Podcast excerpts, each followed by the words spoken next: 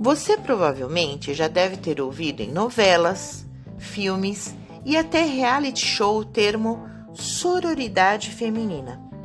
Mas já se perguntou o que é e qual a importância disso para nós mulheres?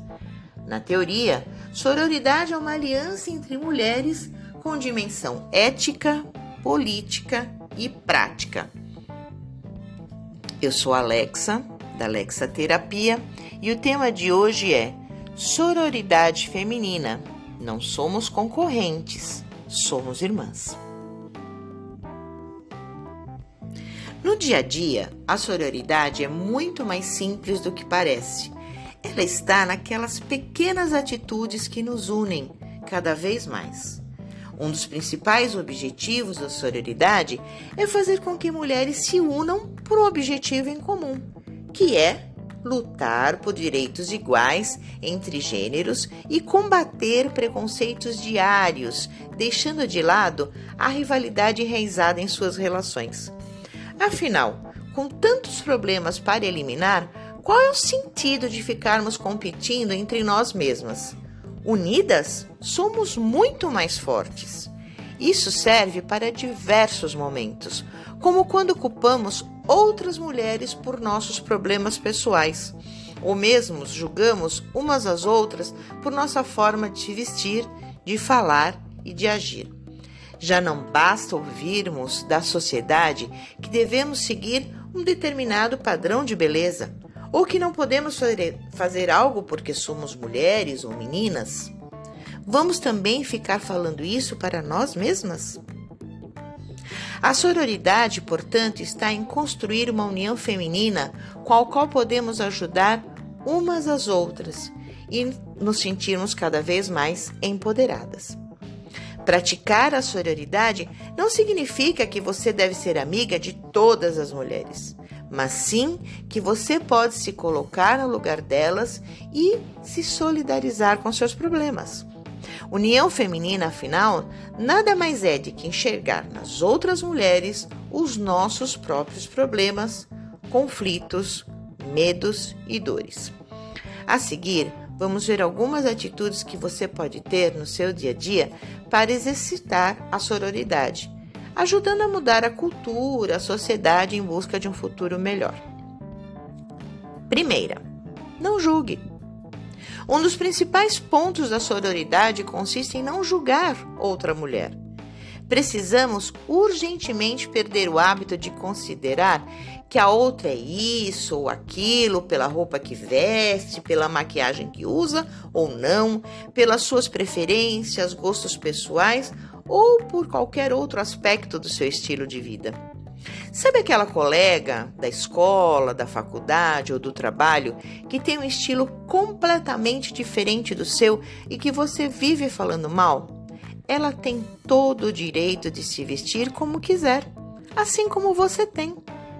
Quando damos o direito e liberdade para outra mulher que se vista, que apresente, que viva de maneira como preferir, estamos conferindo o mesmo direito para todas as mulheres, inclusive para nós mesmas.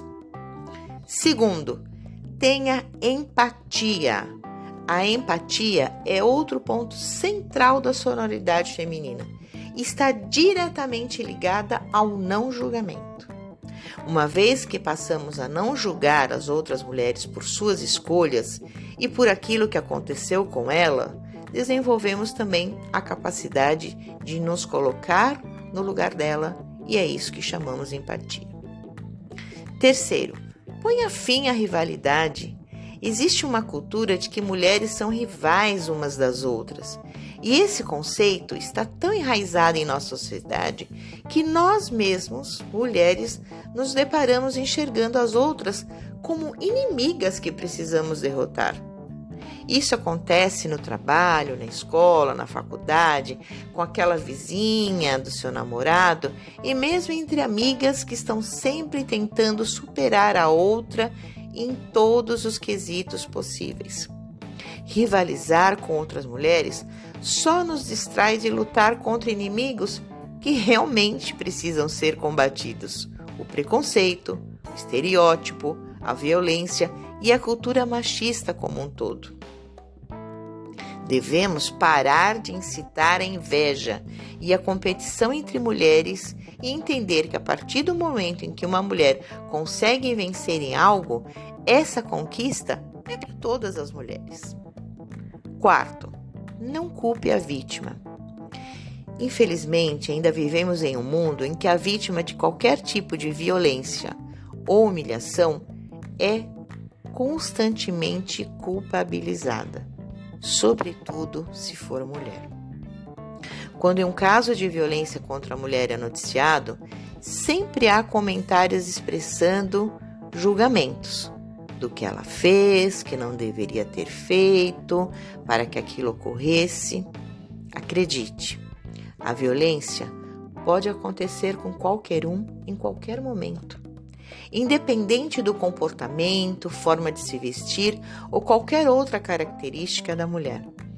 Nada é justificativa para agressão ou desrespeito, e a vítima nunca é culpada pela violência sofrida.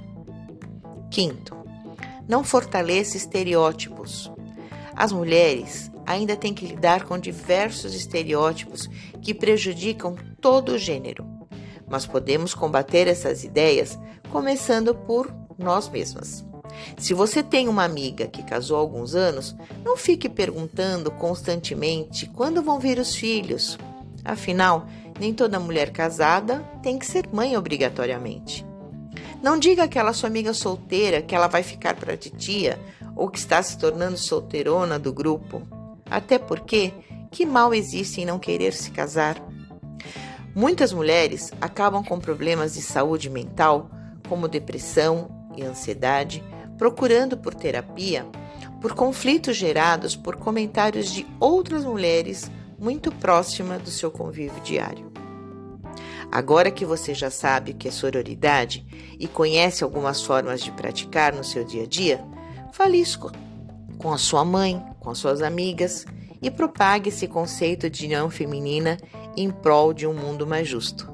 Afinal, dia 8 é o Dia Internacional da Mulher, mas nós sabemos que nós lutamos diariamente por os nossos direitos. Eu te aguardo no próximo podcast.